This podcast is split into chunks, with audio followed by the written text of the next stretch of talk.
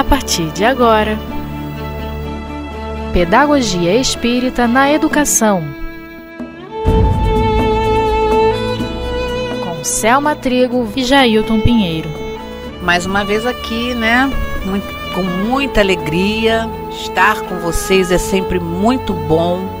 Refletir com vocês. Eu digo refletir com vocês que eu creio que à medida que a gente está aqui, aqui o Jailton está aqui comigo novamente essa semana. Né? Oba, né? mais um é... estudo juntos juntos, ele tem contribuído muito, ele traz, tem uma bagagem muito boa também, que soma muitas ideias aqui, à medida que eu vou falando, ele vai refletindo aqui comigo e os guias dele baixam lá. não, né, os guias também não, ele tem um potencial muito grande que soma, né? Então, um prazer enorme, tá, né, Jailton? Sempre, minha amiga, vamos, estamos aí. Vamos começar, né? vamos lá. Bom, na, na última, na, no último programa né, que nós gravamos, é, nós estávamos falando da questão da responsabilidade dos pais na observação da educação de seus filhos. Para incluí-los na vida social. Para incluí-los, para se sentirem confortáveis na inclusão, isso, isso aí, na vida social. Isso. Porque muitas questões hoje de adultos que não sabem se relacionar no ambiente de trabalho ou no ambiente social mesmo, de, de, de, um, de um teatro, seja lá como for, no grupo familiar mais, mais amplo, vamos assim dizer, sai daquele núcleo fechado e vai para um. As relações de novos casa, do casamento, né, que são constituídos. Ah, Selma, mas aí tem a questão de, das dívidas passadas, que tem não sei o que, isso também tem um monte de coisa. Nossa mãe. Se a gente não ajudar os filhos para que eles se tornem adultos mais seguros, uhum. vai somar as questões que ele já tem, né? Isso já é É. E mais as questões que ficaram pendentes pela, por conta da gente não observar. Exato, e não orientar. E não orientar, perfeito, completo. Porque às vezes também eu observo, mas eu não oriento, né? Porque meu filho nunca mente. meu filho nunca mente. Quem bateu primeiro foi o coleguinha. Eu trabalhei em escola há anos, né? Uhum. Você sabe disso. Então, essas são, são as frases que a gente escuta, né? Meu filho nunca mente. Na verdade, foi fulano que começou. Papai. Isso, esse, esse, esse eu estou dando, dando aqui uma, uma observação, um olhar da escola, que reflete o lar. Uhum. Né? Então, assim, a gente não pode mascarar uma realidade vamos assim ser um pouquinho mais firmes. Se eu observo, eu não posso fingir que eu não estou vendo o que eu estou vendo. Quando eu vejo. É verdade. Né?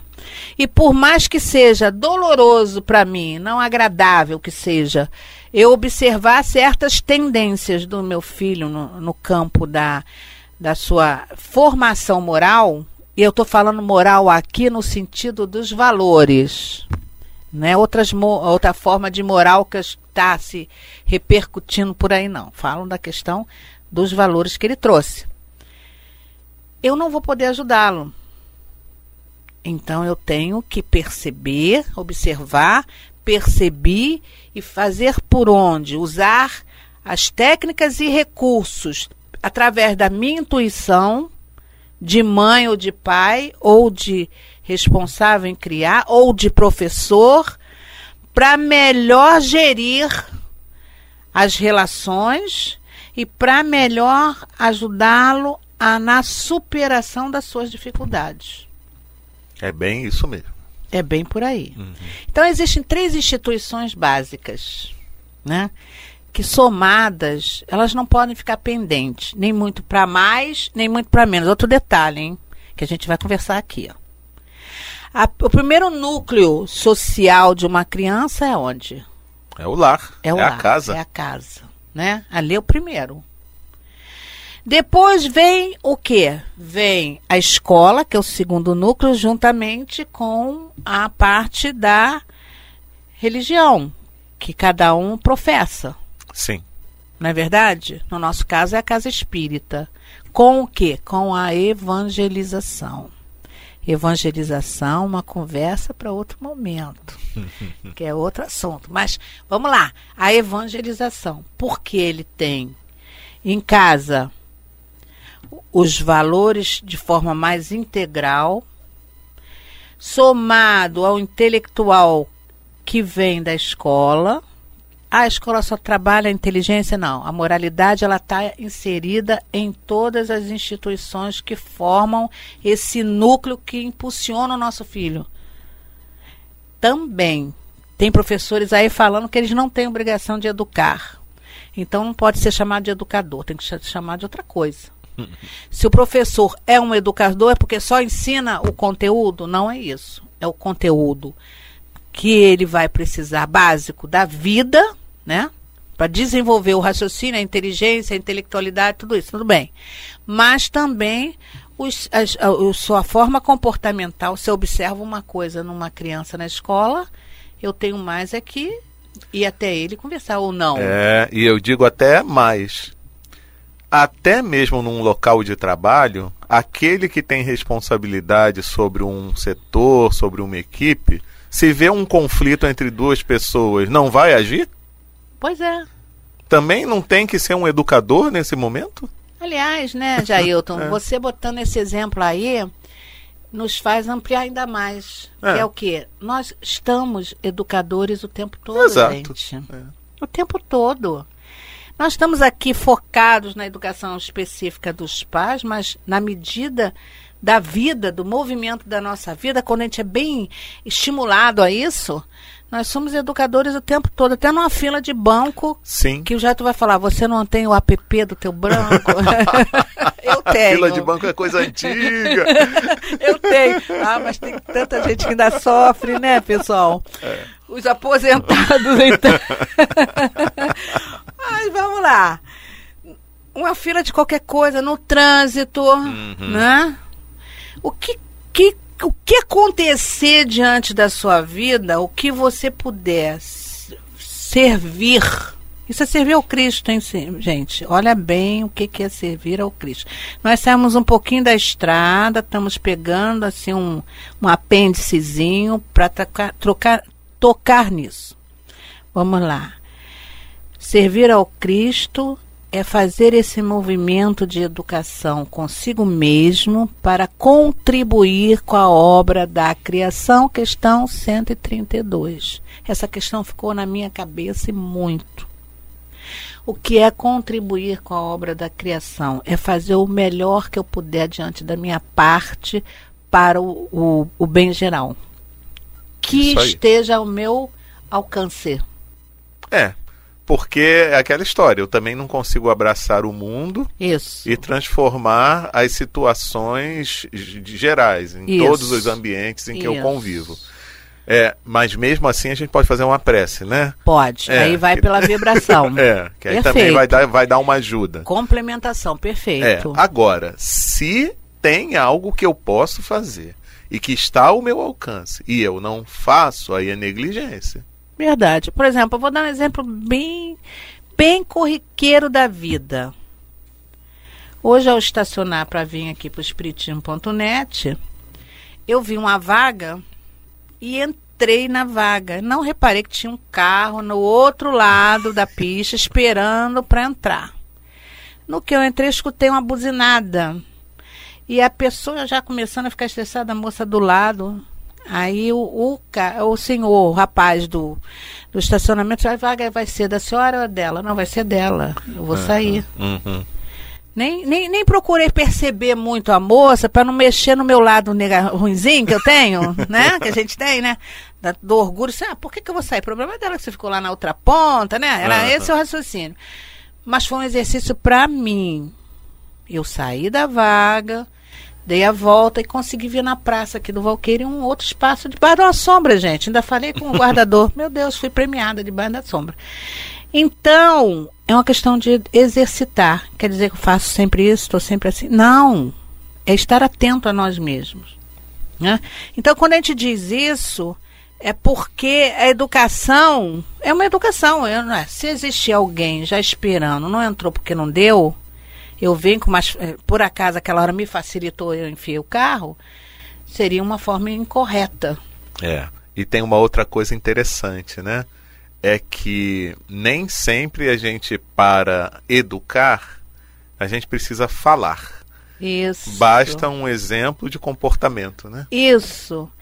Que mexe com o nosso orgulho, hein, gente? Que quando a moça lá, ah, vai ficar aí, ah. eu falei, não vou ficar nem olhando para ela, para não mexer no meu orgulho. Que se ela fica, continuar se excitando de forma grosseira, eu dizia assim, problema, agora eu vou ficar mesmo, quero ver tirar meu carro. Mas o que eu ganharia com isso pra mim? Não quero nem que pense, ah, bobona, saiu mesmo, aí, tá uhum. tá vendo? Teve que sair. Não me interessa essa avaliação, porque o nosso orgulho nos leva a pensar muita coisa. Uhum. E sempre justifica, né, os nossos e sempre atos. justifica. Mas aí eu tomei essa iniciativa. Hoje eu consegui, não sei amanhã, isso eu quero dizer para vocês. Mas a gente, para educar, precisa educar-se. Né? Então, o tempo todo a gente faz esse trabalho. Então, a gente precisa da família, do núcleo familiar, que seja um núcleo dentro de uma harmonia possível e responsável, né? A gente buscando sempre esse exercício, porque nós estamos com o quê? Com três, quatro, cinco, seis, às vezes sete pessoas dentro de uma casa durante alguns anos. Outra coisa interessante aqui que me, apare... me bateu agora, Jailton. Você vê, por alguns anos, pessoal, vamos lá, vamos acordar. Né? Quem já tem filho como eu, que já partiram para a vida, sabe muito bem o que eu estou falando. E quem ainda está com os filhos em processo, despertem. Que é por alguns anos, porque a vida naturalmente vai fazer com que eles caminhem pelos próprios pés. Isso aí. Lembrar que a gente está preparando os filhos para, para a, a vida, vida, para o mundo, como muitas vezes falam. É. Não é isso? Uhum. Então, e ah, mas o meu filho, se esse seu filho ficar dentro da sua casa, buscando subterfúgios. Desculpe que eu vou ser dura agora também. Mas buscando subterfúgios para não sair, já adultos de 30, 40, e às vezes até 50, e vai ficando, é porque a insegurança ronda esse mundozinho aí dentro dele. Né? Ah, mas é porque. Ah, uma coisa é meu filho viver comigo, porque eu já estou idosa, é só meu filho único, ou meu filho é. Né, bom, outra coisa é você perceber no espírito, olha só a diferença, hein, gente. É perceber no espírito uma acomodação. Não é isso, Jair? Você isso. consegue entender o que eu estou falando? Consigo, sim. Uma acomodação para não, não se mexer muito, para ficar ali naquela área de conforto porque falta nele a coragem de enfrentamento com a vida. Isso, de assumir a vida. Né? Assumir né? a vida. E outra coisa, outro detalhe importantíssimo, né? Que nós pais, né, temos o hábito, como a gente reclama que quando ele é, ele é pequenininho exige muito da gente, muito mais atenção, muito mais acolhimento, isso é uma técnica de Deus mesmo, que já traz aquele corpinho frágil, é, a mente não muito é, consciente das coisas. Né? Essa fragilidade em todos os aspectos é para que a gente é, realmente se sensibilize no trato daquele espírito. Né? Então, esse momento, quando eles são pequenininhos, é acolhimento mesmo é atendimento constante, é colo, é afago, é carinho, é cantar, é conversar, é brincar, é rir. É isso mesmo. E ele vai se estruturando, se estruturando à medida do tempo, as relações são diferentes. E quando ele sentir seguro dentro do desenvolvimento intelectual dele, moral, emocional, ele vai ter que fazer escolhas, não tem jeito. E aí você, quando vê os filhos indo, aí o amor, eu já falei isso aqui também, o amor se transforma diferente. Não é ficar preocupado, colado com eles, é o contrário. A libertação é a gente deixar como se fosse uma, um pombo, um passarinho, seja lá o que for, que você segura na mão e solta para ele ir. Isso é amor, mas é um amor que não pode ter egoísmo. Sim, que é o amor que liberta, né? Que liberta. Não é verdade? Uhum. Então, então, vamos voltar aqui. Então é importante o lar, que é a estrutura primeira, primordial, a escola que dá o conhecimento intelectual, e é preciso ter uma religião, sim.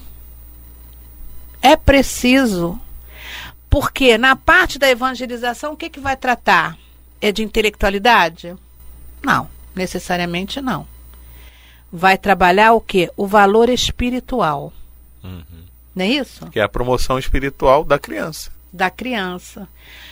Agora, que é importante, um dia nós vamos tratar aqui solto de fora de, de do, do, da apostila, um dia a gente conversa, é que essa evangelização ela é, esteja baseada é, em valores reais. Que, que eu quero dizer com isso? Vamos sair da fantasiazinha, da filosofar doutrina e não colocar essa doutrina dentro dessa realidade. Ah, vou falar de amor. O Evangelho, capítulo não sei o que, papapá. Tá bom. Mas eu preciso expressar esse amor como um grande valor, mas mostrar para as crianças por questões. Aí nós estamos tratando lá na frente. Por questões é, espirituais, mostrar que os pais são espíritos como eles, trazem as dificuldades como eles. Ah, mas como é que vai falar isso para a criança? Cada um dentro da sua faixa de entendimento. Uhum. E que tem horas que eles vão errar, tem horas que eles vão acertar. Por isso, às vezes, há os compromissos espirituais que comprometem as relações, por isso que eles veem alguns pais se, se, se atritando não se amando como eles gostariam, uhum. ou se separando para não se comprometerem mais, com mais intensidade do que já está comprometido. Ah, mas isso é muito real demais para falar com as crianças. Não, é preciso, porque não posso é, é, oferecer um conceito de amor da Cinderela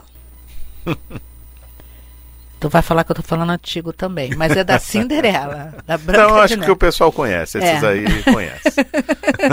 da Cinderela, um amor lindinho, e essa criança chega em casa, os conflitos são enormes. De xingamentos, ofensas, às vezes até surras. Tô indo no máximo. Ou às vezes uma gritaria, ou vocês acham que um, um desentendimento no casal até o bebê não, não reflete no bebê? Reflete, nós estamos falando de energia, de vibração também. Nós vivemos mantados nela, imantados nela. Então, é importante que esse vínculo das três instituições sejam bem, bem focados.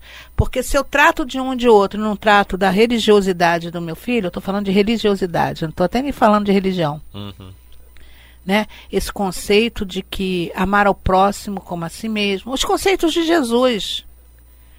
Fazer ao outro que gostaria que te fizesse. São pequenos conceitos. É, os valores morais, né? Os valores morais. Não é isso? Uhum. E aí, Emmanuel fala alguma coisa aqui. É, no livro Consolador, na questão 110, perguntam a Emmanuel: Qual a melhor escola de preparação das almas reencarnadas na Terra?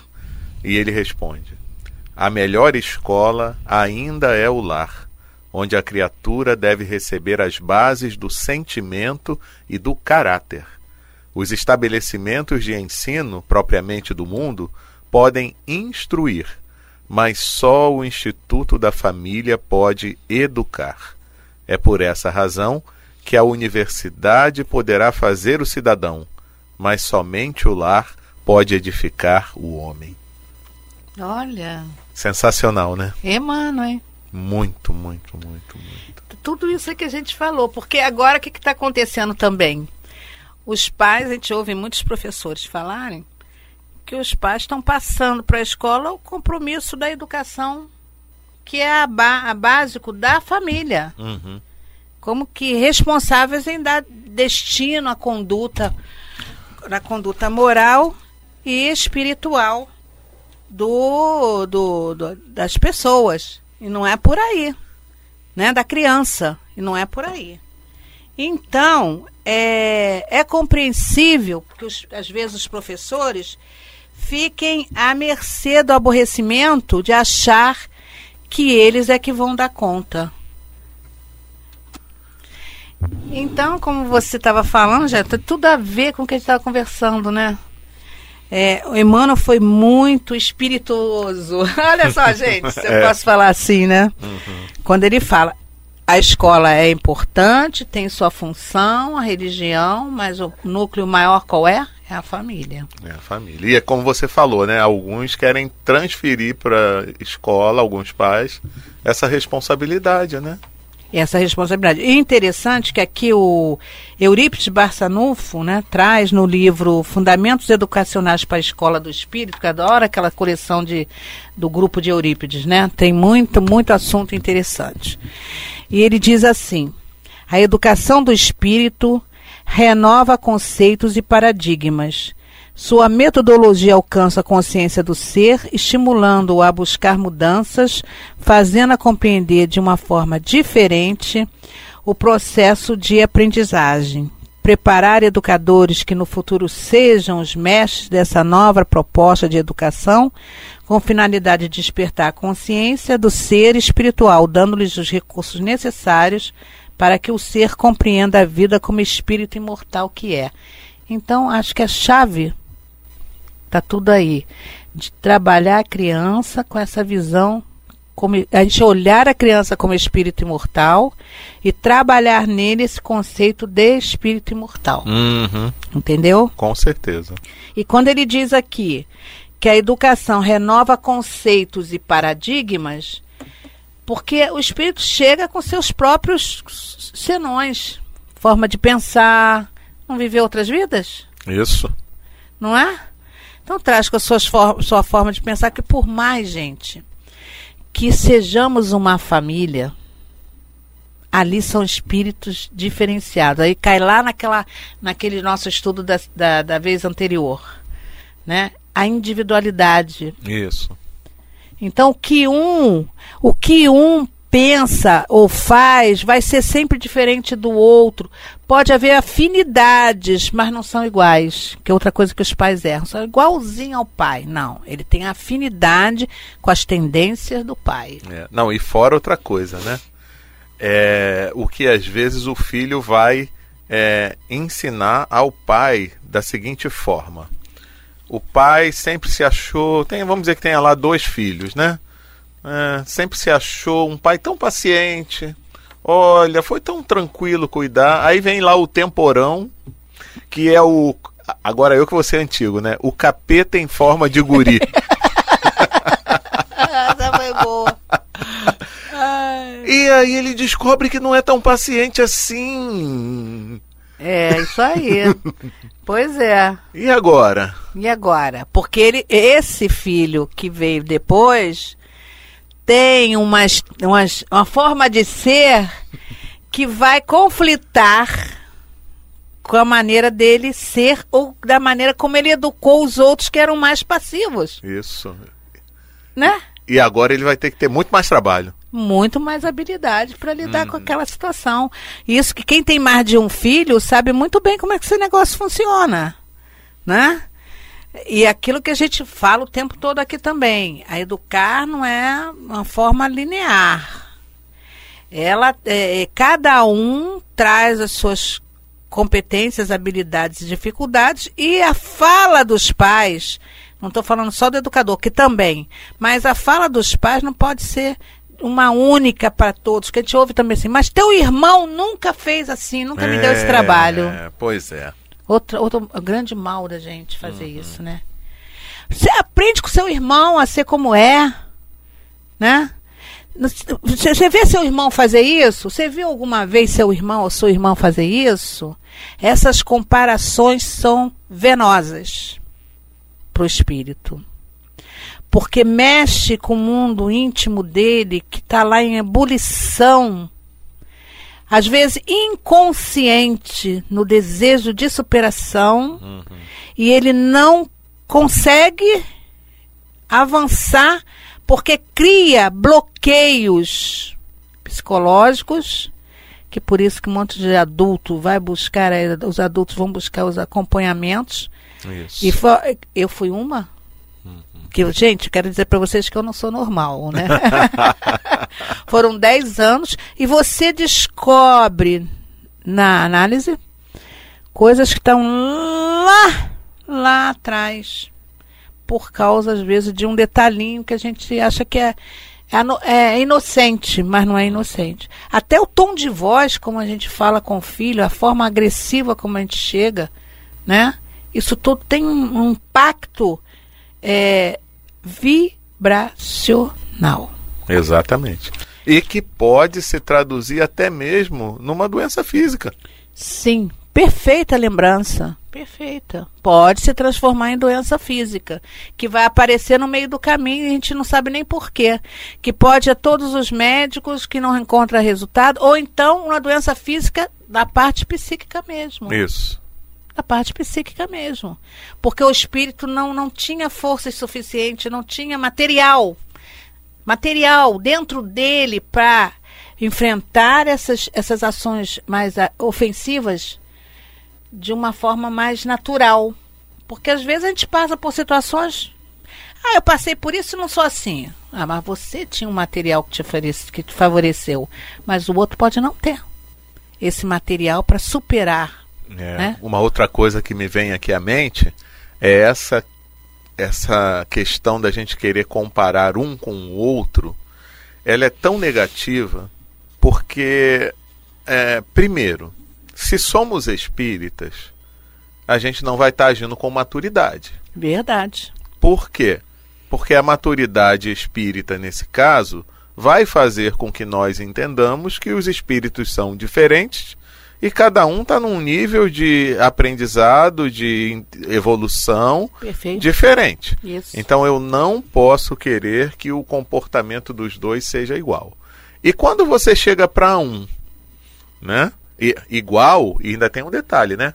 Às vezes ele não tem, não consegue é, intelectualmente ser tão bom na escola, por exemplo, numa matéria como o irmão. Isso. Mas ele pode ser melhor do que o irmão em outra área. É. Então a gente não, não pode só dizer você é pior do que seu irmão, porque não, não dá. Né? É... E o quanto às vezes não é traumático para aquele ser ele ser exigido a ter uma postura igual ao do outro e ele já sabe que ele, mesmo se esforçando, ele ainda não tem condições disso. Olha a frustração. Então ele às vezes até desiste. Então eu não vou nem tentar. Porque eu já, sei, é. É, eu já sei que eu não vou conseguir. É. Então é melhor já ser ouvir, falar, reclamar. Ah, deixa porque... eu falar de mim, eu sou mesmo, a é, ovelha negra exato. mesmo. Aí cai que essa, entra nesse contexto, ah, eu sou ovelha é, negra mesmo. Quando na realidade a única comparação que a gente deve fazer é de uma pessoa com ela mesma. Isso, perfeito. Então, hoje eu tô assim. Daqui a uns 10 anos, espera-se que eu esteja um pouco melhor do que eu fui há 10 anos atrás mas nunca me comparando. Não, você tem que ser daqui a 10 anos igual aquele outro ali. É. Não. Isso, não.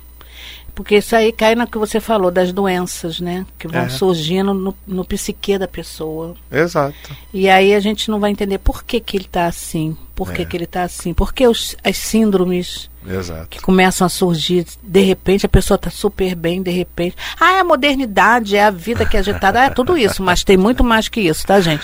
Tem a essência da, da, das bases que ficaram pendentes pelo caminho. Com é como certeza. se a pessoa estivesse perdendo peças.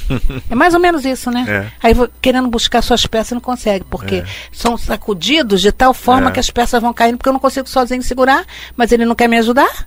É. Ou não consegue? Pois Ou é. não sabe. Mas olha a hora, Selma. E vamos terminar de novo. Ah. Ah. Mas tudo bem. Nós Hum. estaremos na próxima oportunidade, né? Que Isso. Deus abençoe o nosso trabalho, né? Isso. Abençoe vocês que estão aí nos acompanhando. E é com muita alegria que a gente faz essa, essas gravações e em benefício de muitos, né, Jailton? Com certeza, e que todos nós possamos refletir sobre isso que a gente conversou hoje. Que assim seja. Um grande abraço.